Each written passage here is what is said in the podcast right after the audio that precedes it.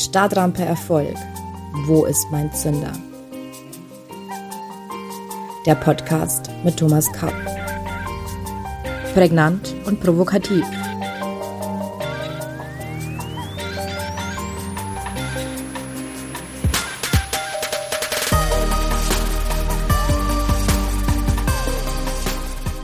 Herzlich willkommen allseits. Ich begrüße Sie zu unserer neuen Folge von Stadtrampe Erfolg. Wo ist mein Zünder?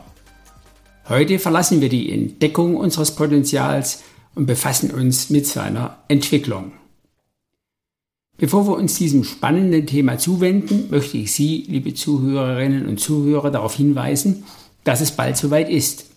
Mein neues Buch wird Anfang Oktober rechtzeitig zur Frankfurter Buchmesse erscheinen und in allen Buchhandlungen, bei Amazon und überall, wo es Bücher gibt, erhältlich sein. Es trägt den Titel Denkbuch Erfolg. Das Denkbuch Erfolg verschafft für alle Leserinnen und Leser tiefgehende neue Einsichten und oft eine Vergrößerung ihres Bewusstseins rund um das Thema Erfolg. Das Buch ist für alle, die diesen Podcast schätzen und lieben und darüber hinaus für alle, die sich eingehender mit dem Thema Erfolg beschäftigen und sich auf ihre individuelle Abenteuerreise Lebenserfolg begeben möchten. Der Anfänger, der sich noch nie mit dem Erfolg befasst hat, wird genauso wie der Fortgeschrittene, der sich schon intensiver mit dem Thema Erfolg auseinandergesetzt hat, in diesem Buch fündig werden. Das Denkbuch wird Fragen stellen, aber auch Orientierung bieten. Neben grundsätzlichen Fragestellungen ist das Buch gespickt mit Geschichten, Beispielen, Zitaten sowie zahlreichen praktischen Anregungen für eine erfolgreiche Bewältigung unseres Alltags. Notieren Sie sich also schon einmal Anfang Oktober in Ihrem Kalender. Dann erscheint Band 1 von insgesamt vier Bänden, welcher Ihnen hoffentlich manchen wind- und regengeplagten Herbstabend versüßen wird. Wenn dieser Podcast Sie angesprochen hat, ist es fast ein Muss, das Buch zu lesen. Und nun zurück zur heutigen Folge unseres Podcasts. Es geht, wie gesagt, um die Entwicklung unseres Potenzials. Wie immer beginnen wir mit einer Geschichte. Der Hummer häutet sich in bestimmten Abständen, wirft dabei seinen bisherigen sicheren Panzer ab, um erst mehrere Wochen später einen neuen Panzer in vergrößerter Form auszubilden. In dieser Phase ist er äußerst verletzlich, jedoch nur das Durchschreiten dieser Phase versetzt ihn in die Lage zu wachsen und bis 100 Jahre alt zu werden. Was bedeutet das nun für unsere Stadtrampe Erfolg? Hat man nun sein persönliches Potenzial entdeckt, so gilt es, dieses zu entwickeln oder wie man heute so schön sagt, seine PS auf die Straße zu bringen. Dann ist man vor die Frage gestellt, träumst du dein Leben oder lebst du deinen Traum? Unsere Visionen bringen uns nicht weiter, wenn wir nicht irgendwann in die Umsetzung gehen. Sonst ergeht es uns wie Ödön von Horvath, der sagte, eigentlich bin ich ganz anders, nur komme ich so selten dazu. Zitat Ende. Die Entwicklung unseres Potenzials ist umso leichter, je klarer wir uns unserer Begabungen, Fähigkeiten und Neigungen bewusst sind, je deutlicher wir sie in uns spüren. Ken Robinson nennt das unser Element. Und je mehr wir uns dem Kern unseres Elements nähern, desto mehr sind wir in der Zone. Andere nennen es Flow. Ein solcher Flow hat insbesondere zwei Effekte. Wir geraten außerhalb von Zeit und Raum, die Zeit vergeht wie im Flug. Und wir können auf ungeahnte mentale Energiereserven zugreifen.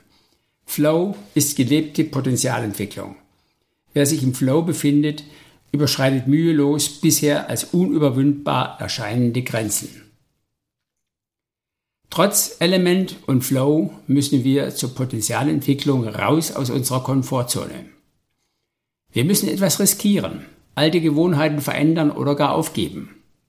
Dies bringt auch die Bereitschaft zu einer gewissen Verletzlichkeit mit sich. Nur so ist Entwicklung möglich.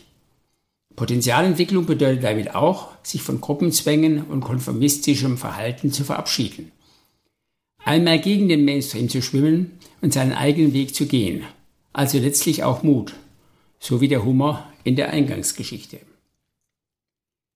Während in der Phase der Entdeckung unseres Potenzials der Horizont geweitet wird, muss in der Entwicklungsphase eine Verengung des Blickwinkels eine Fokussierung auf das nächste Ziel erfolgen. Nun gilt es, immer besser zu werden. Fokussierung, Konzentration, Commitment, Disziplin, Widerstandskraft sind nun gefordert. Und vor allem eines, üben. Nur wer trainiert, wird ein Routinier und Meister. Egal ob beim Musizieren, Sport oder im Beruf. Es ist die Zeit vorbei, jeden Tag einem neuen Ziel hinterherzulaufen.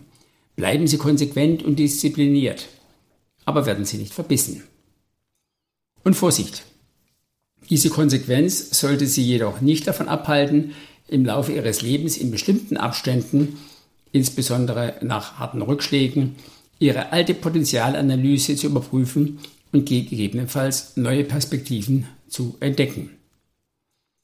Oft wird geraten, Stärken zu stärken, wenn man überdurchschnittliches leisten und Erfolg haben möchte. Von Ausnahmen abgesehen halte ich das grundsätzlich auch für richtig.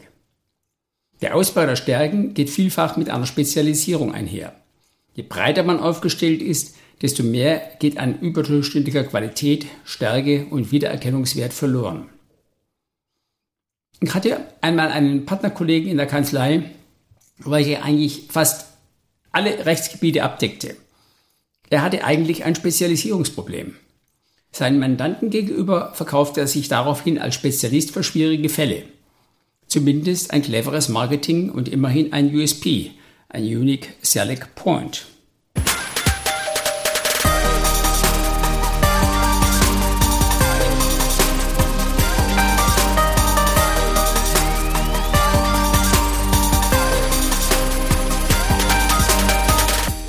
Wir haben bereits in der letzten Folge über unseren Life Purpose gesprochen. Nun kann sich ein solcher Life Purpose ganz unterschiedlich entwickeln lassen.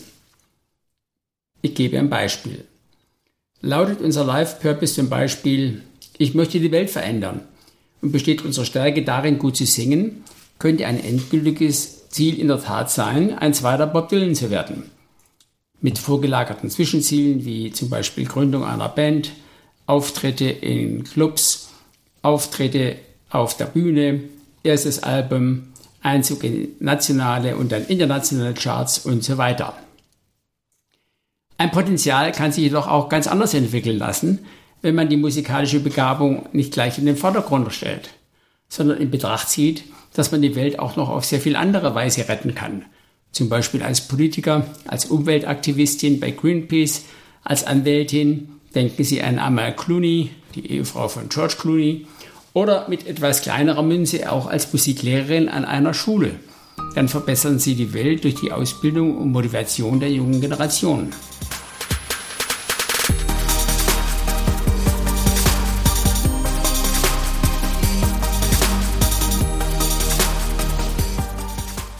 Nun haben wir über unsere Stärken gesprochen.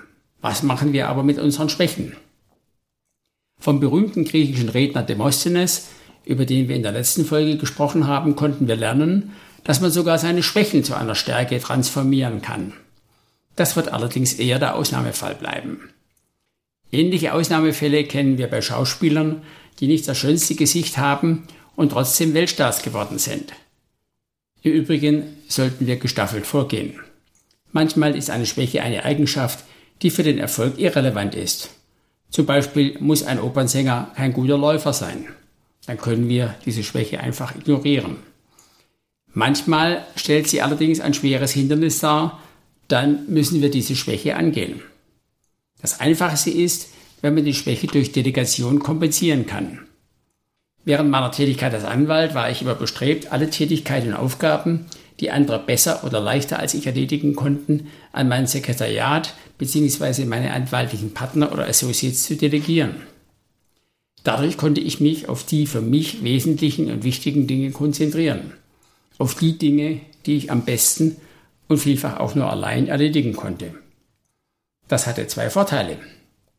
Ich konnte mich auf meine Kernkompetenzen konzentrieren und war auch in meinen eher schwachen Bereichen gut aufgestellt. Wenn keine Möglichkeit der Delegation besteht und die Schwäche nicht zu gravierend ist, gibt es auch die Möglichkeit, die Schwäche so weit zu stärken, dass man zwar keine überdurchschnittliche Leistung erzielt, aber jedenfalls durch die Schwäche nicht behindert wird. Auch hier ein Beispiel. Ein gehörgeschädigter Geschäftsführer schafft sich ein gutes Hörgerät an, ein sprachlich wenig Begabter nimmt einen Rhetoriklehrer. Egal, ob wir eine Stärke stärken oder aus einer früheren Schwäche eine Stärke entwickeln, entscheidend ist es, dass wir den Entwicklungsprozess bewusst und konsequent vorantreiben. Nehmen Sie sich dafür Zeit. Erfolg kommt in kleinen Schritten, die irgendwann immer größer werden. Für heute sind wir damit fast am Ende. Wie immer gibt es für Sie noch zwei Impulse, liebe Zuhörerinnen und Zuhörer, ein Zitat und eine Frage zum Nachdenken. Das Zitat stammt heute von Wilhelm Busch. Wer in die Fußstapfen anderer tritt, hinterlässt keine eigenen Spuren. Und die persönliche Frage für Sie lautet, haben Sie schon Ihre Komfortzone verlassen, um Ihr Potenzial zu entwickeln? Das war's für heute. Wir sprechen uns am nächsten Mittwoch um sieben. Dann verlassen wir das Thema Potenzialentwicklung und sprechen über Ziele und wie sie uns weiterbringen. Bis dahin verbleibe ich mit den besten Wünschen. Ihr Thomas Kapp.